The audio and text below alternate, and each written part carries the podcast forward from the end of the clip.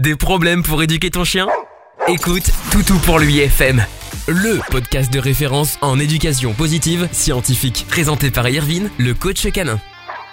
Hey salut, c'est Irvine le coach canin, bienvenue dans ce nouveau podcast. Et bien du Toutou pour lui FM, on est aujourd'hui le jeudi 2 avril 2020, on est actuellement 17h02 et je suis véritablement heureux de vous accueillir dans ce nouveau podcast. Alors j'espère que tout se passe bien pour vous, que vous allez pour le mieux et que vous vous occupez également pour le mieux. Alors du coup, on est, je, rentre direct dans le vif du sujet, on va pas se mentir parce que je suis trop content de faire un nouveau podcast et je pense que ça se retranscrit dans le podcast. Vous voyez que je, suis en train de sourire, donc du coup, euh, voilà. Alors aujourd'hui, on va aller sur le groupe de la communauté et on va répondre à la publication d'Alicia. Donc salut à toi Alicia. Eh bien, merci de nous faire confiance, hein, comme toujours. Alors toi, tu es arrivé le 1er avril, donc hier, tu poses déjà ta question, tu poses déjà tes premières requêtes. Tu, voilà, j'ai remarqué que tu interagis beaucoup au niveau du mouvement. Donc je tenais tout simplement à te remercier. Lâche pas, reste comme tu es, c'est top. Et à toutes celles et ceux également qui, voilà, qui m'écoutent, c'est plutôt cool, c'est plutôt sympa. Parce que de par votre présence, de par votre interaction, de par vos partages, etc., etc., et bien vous, vous faites vivre le mouvement et vous l'alimentez, vous faites développer eh bien tout simplement une grande histoire qui n'existait pas auparavant et que les chiens méritent, c'est-à-dire d'être respectés. Donc c'est plutôt cool. Alors, pour le coup, Alicia, je te fais pas attendre trop longtemps. À toutes celles et ceux qui m'écoutent également, je vous fais pas attendre plus longtemps. On y va, je, lis la publication, c'est parti. Alors, bonsoir. Je vous présente Luna. Donc j'espère que je dis bien son, son prénom, Luna. Donc c'est un berger australien. Elle fait partie de ma vie depuis bientôt 5 ans maintenant. Je rencontre quelques petits problèmes avec ma chienne depuis 4 ans environ. Protection de ressources, Luna mord systématiquement les autres chiens en présence de nourriture, que ce soit à table, pique-nique, friandises, gamelles. Luna attaque également les autres chiens s'ils passent le pas de la porte de ma chambre et uniquement la mienne. Cela peut arriver avec les jouets ou bien son panier, mais seulement si elle y trouve un réel intérêt à ce moment précis. C'est assez aléatoire. Il faut savoir que Luna a été socialisée dès son plus jeune âge elle est toquée avec les chiens. Mais il n'y a jamais eu de travail spécifique sur le partage de ressources. Mhm. Elle n'a déclenché ce comportement à peu près à 5 ans. À cette période, elle s'est faite lors d'une promenade attaquée par un husky, faisant lui aussi de la protection de ressources. Ne connaissant pas les signaux d'apaisement à cette époque, je n'ai pas songé à partir et la traquer tout le reste du temps. C'est une chienne qui s'empresse de manger, qui ne mâche pas, qui avale juste jusqu'à s'étouffer pardon, et vomir. Elle mangerait trois portions si on lui donnait. Par contre, euh, jamais aucun problème vis-à-vis de l'humain. Alors ensuite, chevauchement et morsure. Luna, lors de situations bien particulières, toujours en lien avec la nouveauté ou l'excitation, invité, promenade avec de nouvelles personnes, nombre de... Ah ouais, tu m'as fait une publication bien complète. Je crois que... Parce que je réfléchissais en fait. Je vais lire d'un coup. Et je pense que je vais te faire plusieurs podcasts pour que tu puisses bien avoir des podcasts, tu sais, spécialisés, spécifiques en fait. Ça va être beaucoup plus simple. Donc on continue. Chevauchement et morsure. Luna, lors de, la, de situations bien particulières, toujours en lien avec la nouveauté ou l'excitation, invité, promenade avec de nouvelles personnes, nombre au-dessus de 5 chiens, chien actif, joueur, course, vélo, se met à s'accrocher aux jambes et si on lui refuse, ignore ou gronde. Luna grogne et mord il peut arriver qu'elle passe directement par la case morsure. Elle se met à aboyer, tourner autour, pincer, et si on l'ignore, elle mord. Si on donne de l'attention, elle aboie. Pour cette situation, je n'ai pas la moindre idée d'où ça vient, je l'ai faite stériliser à 3 ans. On m'a dit que ça pouvait peut-être impacter sur son comportement, mais aucun changement à part la prise de poids. J'ai tenté le club canin, mais rien de positif. Ah, ça, t'as ultra raison. Ah là là là, c'est ça, c'est grave, mais les clubs canins, c'est fou. Bref, je continue, pardon. Je, je m'efface. On m'a proposé le plaquage, la soumission l'autorité. Ouh là là là là. J'essaie de l'attacher à la laisse lorsqu'elle le fait. Ça la calme, mais dès que je la lâche, elle recommence. Toujours sur les mêmes personnes, qui ne lui disent généralement rien. Il lui est arrivé quelquefois de le faire sur des chiots ou petits chiots, mais lorsqu'il grogne, elle s'arrête systématiquement. Je pense qu'elle cherche la personne la plus faible pour décharger. Voilà, c'est un peu long, mais j'ai souhaité détailler afin de peut-être mieux comprendre.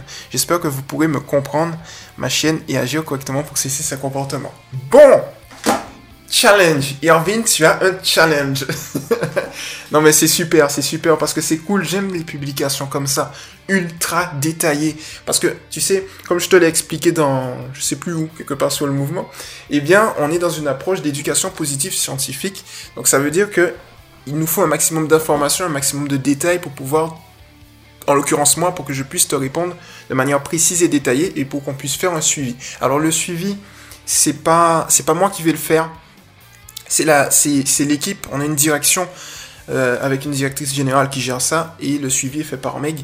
Donc normalement, euh, c'est un mois après voilà la prise euh, de ton problème. Donc en théorie, on est aujourd'hui le 2 avril, donc le 2 mai, on va revenir vers toi. Le truc, c'est que à l'heure actuelle, on, a coupé sous, la direction, on a fait une assemblée générale et tout, on a coupé la chose tout simplement parce qu'on est en confinement et donc du coup les exercices sont un peu rallongés puisque on peut pas forcément pour certains types d'exercices faire euh, facilement les exercices puisqu'on peut pas trop aller en extérieur puisque les promenades sont limitées au strict minimum. Donc c'est un peu compliqué. Donc du coup ici ce que je vais faire euh, Alicia c'est tout simple. C'est que en fait euh, ici, je vais, comme je t'ai dit tout à l'heure là, parce que c'est un, beau poste, et donc un beau poste nécessite plusieurs podcasts pour moi, parce qu'il y a des catégories différentes qui sont, qui sont pas forcément liées entre elles. Donc, par exemple, on, passe de protection de ressources à euh, chevauchement et morsure. Donc, je préfère vraiment faire la part des choses. Comme ça, tu vas te retrouver également. Au lieu d'avoir un gros podcast, en fait, tu vas avoir un petit podcast. Donc, du coup, dans ce podcast-là spécifiquement, on va parler de la protection de ressources. Donc c'est parti, je suis déjà installé tranquillement dans le studio d'enregistrement. Voilà, donc protection de ressources. Alors la première chose à faire, comme on a, une approche scientifique, c'est de savoir pourquoi le chien fait de la protection de ressources. Donc il peut le faire vis-à-vis de plusieurs choses. Vis-à-vis des humains, vis-à-vis des jouets, vis-à-vis de la nourriture. Et ça, ça va se baser tout simplement sur l'expérience du chien. C'est-à-dire que le chien, euh, il va avoir des stimulus, il va avoir des réponses à ces stimulus, soit positifs, soit négatifs, et euh, à partir de la période en fait de socialisation. Donc la période de socialisation, euh, je, remets en contexte pour bien comprendre. Le chien, il va naître de 0 à 2 semaines, on est dans la période néonatale, si je ne me trompe pas, et ensuite de 2 semaines à à peu près à 4 semaines environ, on est dans la période transitoire. Donc la différence entre la période néonatale et la période transitoire, c'est quoi? C'est que la période néonatale, le chien, il ne voit pas, il ne, il n'entend pas, il sent et il ressent. Il est totalement dépendant de sa mère. Dans la période de transition, période transitoire, le chien va commencer à entendre, le chien va commencer à voir. Il peut, ça se caractérise par des sursauts, ça se caractérise par, eh bien, une vision. Donc en gros, euh, on aura des signaux électriques. Voilà, je vais pas rentrer dans les détails, mais en tout cas, euh, le chien il va commencer à percevoir son environnement, donc on aura une activité sensorielle euh, qui va augmenter. Et ensuite, à partir de 4 semaines, de 4 semaines jusqu'à eh bien, les 3 mois, on rentre dans la période de socialisation. Donc la période de socialisation, elle est très importante puisque c'est à ce moment-là que le chien va interagir avec son environnement et devenir indépendant. Et c'est exactement dans, dans cette période spécifique que le chien va justement eh bien, générer parfois des protections de ressources, parfois euh, voilà, de la peur qui peut induire à telle ou telle chose, parce que la protection de ressources peut partir également de la peur, c'est-à-dire, imaginons, on a une protection de ressources vis-à-vis, euh, dans ton cas, Alicia, imaginons, ta chienne une protection de ressources vis-à-vis de toi, elle a peur de te perdre, et elle pense, mais on va le voir plus loin, que si une personne approche, elle peut te perdre, donc du coup, elle va te elle va pas te protéger toi, mais elle va protéger ses intérêts en fait, tu vois. Donc ça, on va le voir en détail de toutes les manières, mais c'est pour voir la chronologie. Et pour toutes celles et ceux qui se demandent ensuite, après la période de socialisation, on a la période juvénile. Euh, la période juvénile s'étend de 3 mois à 6 mois. Ensuite, on rentre dans l'adolescence. L'adolescence est caractérisée par la puberté, de 6 mois à 12 mois. Et après, on est en passage à l'âge adulte. Voilà. Donc, maintenant, Protection de ressources, donc Luna mord systématiquement les autres chiens en présence de nourriture, que ce soit à table, pique-nique, friandises, gamelles. Ok, donc là on va rester sur ce point spécifique Alicia. Donc la question qu'il faut se poser c'est pourquoi elle, euh, elle mord systématiquement les autres chien en présence de nourriture. Il y a un point important que je veux voir, euh, c'est que en fait, elle a, été socialisée dès son plus jeune âge, ça c'est top, donc elle est ok avec les chiens, c'est juste un problème de protection de ressources. Donc dit, ici en fait, elle a assimilé la nourriture à quelque chose, à une denrée rare en fait, j'ai l'impression. Donc ce qui peut être intéressant euh, à faire, Alicia, je ne sais pas si tu as d'autres chiens, euh, mais en l'occurrence, je pense que si, puisque tu dis ensuite qu'elle attaque les autres chiens s'ils passent le pas de la porte. Donc je pense que tu as des, d'autres chiens. Oula, j'arrive pas à parler aujourd'hui, c'est quoi ce truc? Donc du coup, à ce moment-là, ce qu'on va faire, c'est tout simple. On va prendre une, séance éducative. Tu vas te poser tranquillement avec Luna et avec des friandises. Alors fais, bien attention au niveau des friandises. C'est-à-dire que si tu prends une portion de friandises, euh, n'hésite pas à réduire sa portion au niveau de ses repas. Tu vois, donc dans la ration qu'elle a de manière quotidienne, que tu dois diviser en plusieurs repas, eh bien si tu prends, imaginons, hein, en termes imagés 10 friandises, tu retires 10 croquettes de ces repas. Voilà. Donc, du coup, euh, ici c'est tout simple. Tu vas te poser tranquillement avec Luna et un autre chien de ta team de toutou. Et tu vas tout simplement dans un premier temps donner à l'autre chien une friandise. Tu vas observer l'attitude de Luna. Si tu vois qu'elle a une attitude qui incite plus à l'agression dans le style où elle essaye de préserver ses ressources, eh bien tu vas tout simplement l'ignorer et tu vas te concentrer sur l'autre chien. Tu vas également générer un signal d'apaisement qui est l'interposition. C'est-à-dire que parfois, un chien, pour apaiser deux autres chiens qui vont aller au conflit, l'autre chien va s'interposer. Comment tu t'interposes? C'est-à-dire que tu vas te mettre entre Luna et ton autre chien et tu vas veiller justement à euh, nourrir ton autre chien. Le but ici est tout simple, c'est de faire réfléchir Luna. Comment? En lui disant, ok, quel conditionnement est le bon? En fait, quelle attitude est la bonne? Tu vois? Donc ici, c'est tout simple, tu vas faire ce qu'on appelle de la, euh, du renforcement positif. Donc le renforcement positif, c'est que si elle adopte le bon comportement, c'est-à-dire que si elle reste calme dans une situation spécifique, tu vas la féliciter. Donc en partant de ce postulat ensuite, euh, si tu vois qu'elle n'arrive pas à se calmer, qu'elle est toujours un peu trop excitée, qu'elle a atteint un seuil un peu trop extrême, ce que tu vas faire c'est qu'on va continuer de l'ignorer. Donc l'ignorer c'est ne pas la regarder, ne pas la toucher, ne pas lui parler. Parce qu'en fait si tu lui donnes ton attention, elle pense justement à juste titre que le comportement qu'elle adopte pour obtenir de la nourriture est le bon. Étant donné qu'on sait qu'un chien recherche deux choses dans sa vie, des récompenses et de l'attention, en sachant que l'attention du référent ou de la référente, en l'occurrence toi, affective, euh, est une récompense, donc elle va essayer de s'arranger pour avoir cette récompense, pour avoir sa ressource. Donc, si tu vois qu'elle atteint un seuil où justement ça ne marche pas, ce que tu fais c'est tout simple, c'est que tu vas partir avec ton chien, tu vas la laisser seule durant, euh, voilà, quelques 20, 20, 30 secondes. Alors, il y a un point important que j'aimerais aborder ici. C'est qu'on a un élément versus un autre élément. Le premier élément, c'est tout simple, c'est que tu vas avoir en fait euh, ta chienne et tu changes de pièce, donc c'est toi qui bouges, et le deuxième élément, c'est tu vas isoler ta chienne. Là où c'est coercitif, aversif, enfin, une punition, tout ce que tu veux, c'est lorsque tu viens, tu prends ta chienne et tu l'isoles. Parce que là, en fait, c'est une punition. Et ça, il faut éviter. Alors que lorsque tu viens, toi, de ta propre initiative, tu te lèves et que tu quittes la pièce, tu as un retrait de l'attention. Mais c'est totalement différent parce que d'un côté, le chien va le prendre pour une, réprimande, c'est-à-dire que tu vas venir et tu vas emmener ta chienne dans une pièce où tu vas la laisser seule, ça c'est une réprimande et elle va le comprendre, et ça c'est pas bon à faire.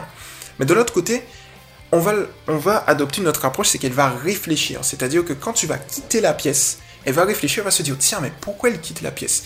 Je te donne un exemple, c'est comme si tu étais avec quelqu'un dans une zone spécifique, tu te lèves et tu te barres. La personne va se dire, mais tiens, pourquoi elle est partie? Qu'est-ce que j'ai fait? Je pue je... Qu'est-ce que j'ai dit? Elle va réfléchir. Par contre, si tu viens, notamment pour un enfant par exemple, tu viens et tu dis, bon, viens avec moi. Tu l'emmènes et tu, laisses l'enfant dans une pièce. Il va se dire, mais qu'est-ce que j'ai fait? Euh, Pourquoi j'ai été puni En fait? Donc d'un côté, tu vas avoir le chien qui va se demander, qu'est-ce que j'ai fait? Pourquoi elle part? Et de l'autre côté, tu vas avoir un chien qui dit, pourquoi je suis puni? Et donc du coup, ça c'est très intéressant parce qu'en fait le retrait d'attention reste dans une approche positive parce que ça fait réfléchir le chien. Et comme je te l'avais dit, l'éducation positive scientifique, c'est on rentre dans la psychologie profonde du chien. Donc en gros, lorsque tu vas faire ça, tu vas rester 20 secondes. Luna, elle va se dire, tiens, j'ai grogné, j'ai aboyé, j'ai pas eu ma nourriture en fait. En gros, le comportement que j'ai adopté ne m'a pas permis d'avoir la ressource que j'adore. Comme le chien agit par intérêt et qu'il recherche les récompenses, il va donc réfléchir. Elle va donc réfléchir. Elle va se dire, tiens, ok, ça, ça ne marche pas. Mince, zut. Donc du coup, ce que je vais faire, il faut que je change d'approche. Essayons l'approche où on reste calme et voyons ce que ça donne. Et là, du coup, lorsque tu vas revenir, tu vas exactement faire la même chose. Alors bien évidemment, au début, lorsque tu reviens, tu peux lui donner une petite friandise. Ensuite, tu vas redonner une friandise à ton autre chien. De là, tu la, tu la regardes et tu l'observes. Si elle adopte la bonne attitude, renforcement positif tout de suite. C'est-à-dire que, euh, pour bien comprendre, le renforcement, c'est on va renforcer un comportement positif en apportant quelque chose. Donc du coup, là, direct, tu lui donnes une friandise dès qu'elle reste calme. Et de là, petit à petit, elle va comprendre en fait que avoir des choses, c'est en restant calme pas forcément en, mordant systématiquement, tu vois. Donc là, c'est le premier point où tu es à l'initiative. Maintenant, il y a un deuxième point, c'est lors des repas. Et ici, c'est une petite technique que je, te conseille qui fonctionne pas mal. En tout cas, que j'ai essayé dans la communauté. Je n'ai pas vu autre part, mais j'ai essayé dans la communauté, ça marche plutôt pas mal. C'est lors des repas. Lors des repas, je ne sais pas, tu vas me dire Luna pour... Euh, Luna. tu vas me dire Alicia pour optimiser. Mais lors des repas, il est possible en fait que... Euh, est-ce que lorsque tu mets ta main dans la gamelle, elle grogne ou pas Tu vois? Alors ici, l'objectif n'est pas de l'embêter pendant qu'elle mange, mais ça peut être bien d'habituer ta chienne également. Euh, alors si elle le fait, ce que je vais te dire c'est top. Si elle le fait pas, euh, tant mieux. Mais si tu mets ta main dans sa gamelle et qu'elle ne dit rien, et c'est top parce que si par exemple au cas où si un élément toxique tombe dans sa gamelle et qu'elle grogne et que tu peux pas le prendre, ça peut être dangereux pour elle, tu vois. Donc c'est pour ça que le au cas où, l'apprentissage du au cas où est très très important dans ce cas spécifique. Bon, quoi qu'il en soit, ce que je te conseille de faire, c'est tout simple, c'est pendant les repas, de ne jamais séparer Luna avec les autres chiens. Alors au début, ça peut être électrique, je te l'accorde, mais sur du long terme, parce qu'on travaille sur du long terme, ça va être bénéfique. Parce qu'en fait, tu vas agir par habitu... Ah, attends, habituation.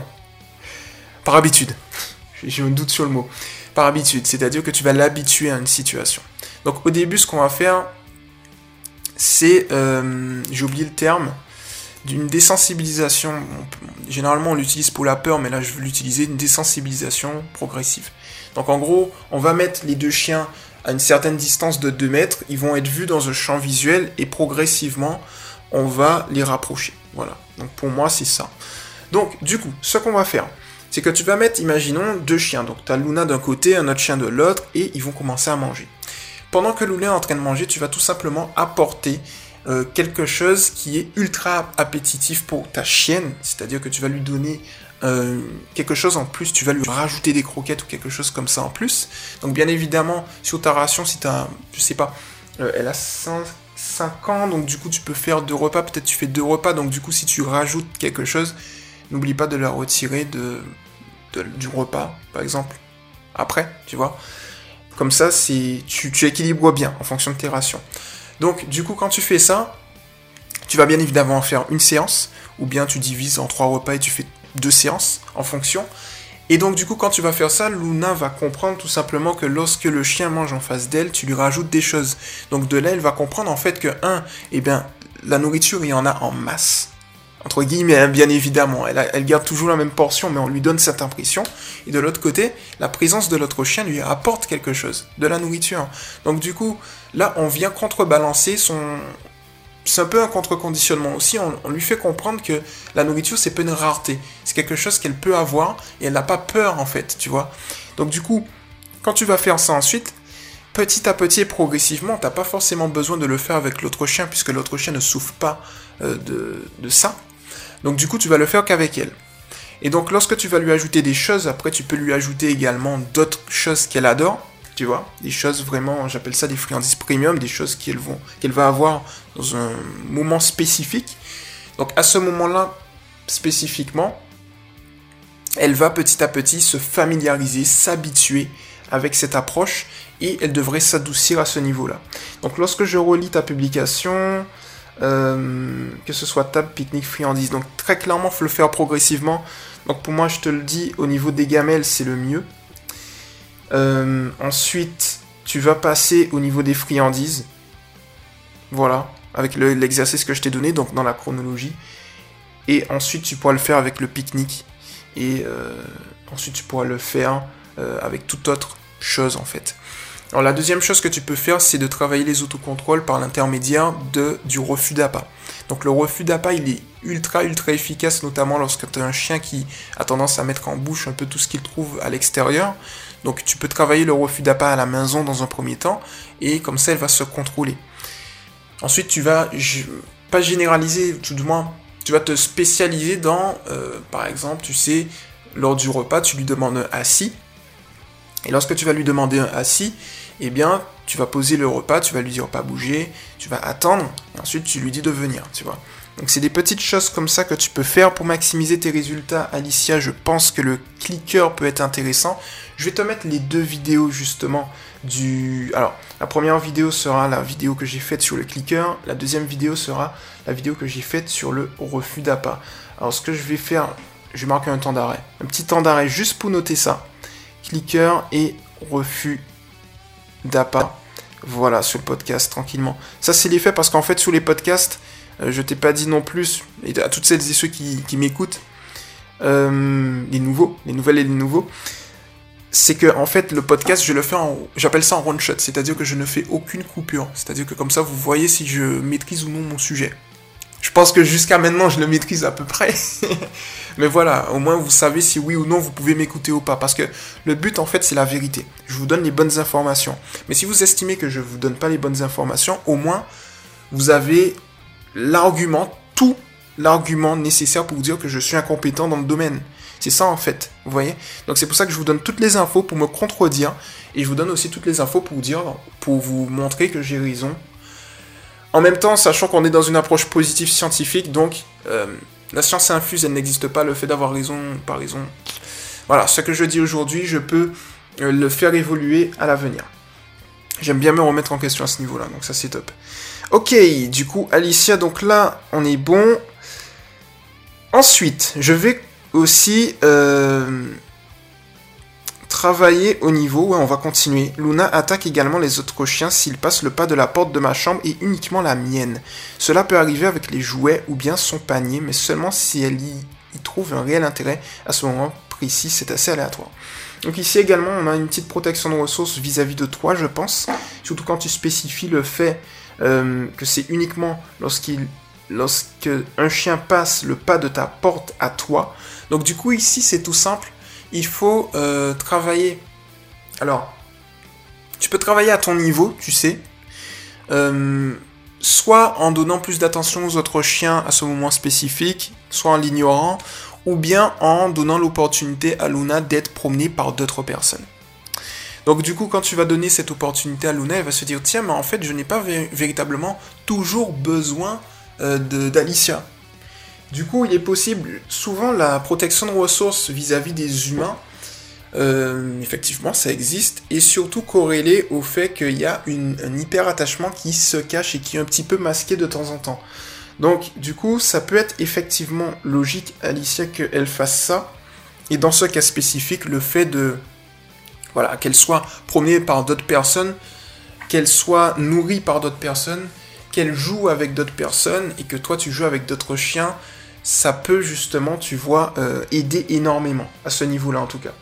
Ensuite, tu dis, cela peut arriver avec les jouets ou bien son panier, donc ici, même chose, c'est-à-dire que là, on peut faire une, désensibilisation à ce niveau-là, c'est-à-dire pour le jouet, eh bien, tu donnes un jouet similaire à l'autre chien, comme ça, elle voit qu'il y a plusieurs jouets, on joue sur l'effet de rareté, euh, ou plutôt l'effet de non-rareté, c'est-à-dire qu'on veut que le chien arrête de penser que euh, si on lui vole cette chose, eh bien, elle ne va plus rien avoir et elle a peur de ça. Donc du coup, on, joue sur ça, on joue sur une sorte d'abondance, une impression d'abondance. Donc euh, on donne l'impression pour la nourriture et on donne l'impression pour les jouets également, c'est en abondance. Donc on achète un autre jouet et du coup on, fait ça comme ça. En sachant que ça me fait penser aux trois règles canines. Euh, donc en fait le chien il va respecter les préférences de chaque chien, il va respecter l'espace de vie de chaque chien et il va éviter l'agression dans les interactions sociales le plus possible. À moins qu'on ait une situation qu'on dit fermée, c'est-à-dire que le chien, eh bien, c'est comme si le chien était dans une zone, il n'arrive pas à fuir, donc il va agresser. C'est pour ça que le chien peut mordre, justement. Euh, ça vient en parallèle de la situation euh, ouverte où le chien a un autre moyen de s'en sortir que l'agression. Ok. Donc du coup, ici, on est, on est pas mal, je pense. Déjà, tu as des bonnes petites bases, euh, Alicia, pour régler cette situation. Alors ensuite, je vois que tu dis, il faut savoir que Luna était socialisée euh, dès son plus jeune âge, donc ça c'est top. Elle est ok avec les chiens, donc ça c'est top, ça c'est nickel. Mais il n'y a jamais eu de travail spécifique sur le partage de ressources. Donc j'espère qu'avec tout ce que je t'ai donné, tu pourras justement avoir des pistes en sachant, chaque, euh, en sachant, ne t'inquiète pas là-dessus, que en fait, lorsque je fais le premier podcast, c'est le début. Si ça fonctionne, on optimise, parce qu'il y a toujours mieux à faire. Si ça fonctionne pas, on optimise, parce qu'il y a mieux à faire. Donc on va trouver d'autres solutions ensuite. Mais déjà, tu as une base, un plan d'action, étape par étape, que tu peux suivre facilement, au rythme de Luna surtout, et à ton rythme. Comme ça, vous allez évoluer au fil du temps. C'est une stratégie long terme, donc on n'est pas pressé. Tu sais, ça peut prendre un mois, deux mois, trois mois. Le plus important en éducation positive scientifique, c'est que lorsque ça prend autant de temps, ça ne génère pas de problème en plus. Donc du coup, ça veut dire que tu as une chienne qui est bien dans ses pattes, qui n'est pas punie, et qui ne génère pas d'autres problèmes, et même, je te dirais, qui renforce les bons comportements. Donc ça, c'est top. Alors ensuite, euh, elle a déclenché ce comportement à peu près à 1 an. À cette période, elle s'est faite euh, lors d'une promenade attaquée par un husky qui faisait lui aussi de la protection de ressources. Ne connaissant pas les signes d'apaisement, c'est une chienne qui s'empresse de manger. Alors ici, euh, effectivement, ça c'est, je sais plus où j'avais vu ça. Euh, on disait que le chien est un goulu mais pas un gourmet. Donc ça veut dire que le chien mange, mange et mange, mais va pas forcément avoir de critères de gourmet quoi. C'est c'est plutôt vrai en fait. Bien que les chiens, je pense, euh, je suis d'accord, pas à 100% parce que les chiens quand même, ils ont quelques préférences parfois au niveau des, des croquettes qu'ils ont et tout. Mais croquettes ou nourriture ou, ou hein. Parce qu'on a, pour moi, la meilleure alimentation, ça reste le cru quand même, c'est plutôt pas mal.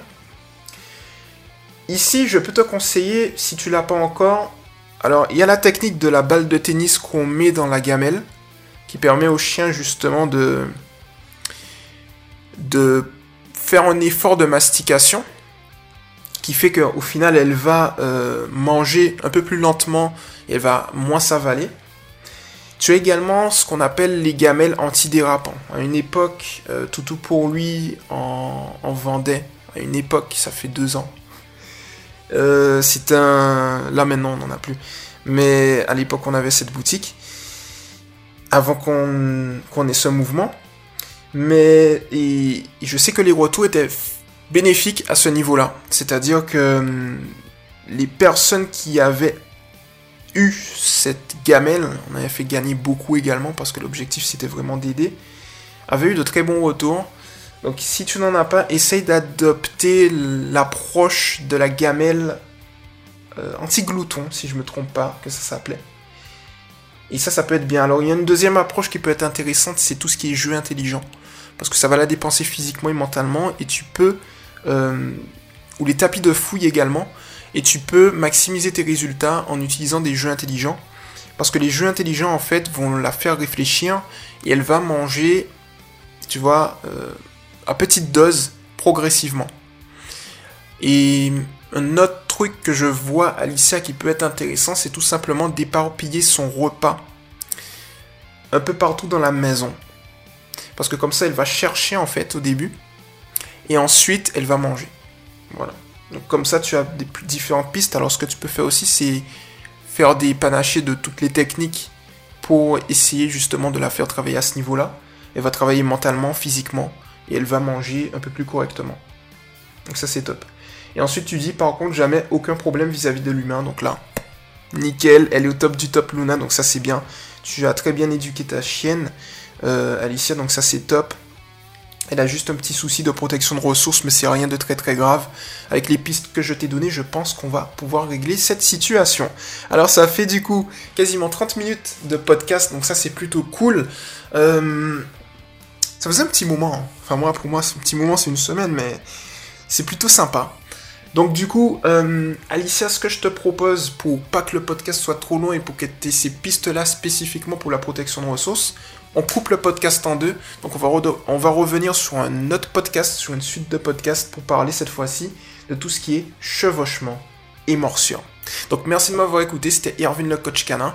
N'oubliez pas de venir sur Toutou pour lui TV. De toute façon, Alicia, je vais te mettre l'ensemble des liens pour toi. Et à toutes celles et ceux qui m'écoutent également. Et pour toutes celles et ceux qui sont pas sur le mouvement, éducation positive pour les chiens, officiel entre crochets, tiré du 6, Toutou pour lui. C'était Irvin le coach canin et on se retrouve tout de suite après pour le prochain podcast. Ciao. Tu viens d'écouter Toutou pour lui FM avec Irvin, le coach canin. À très vite pour un prochain podcast.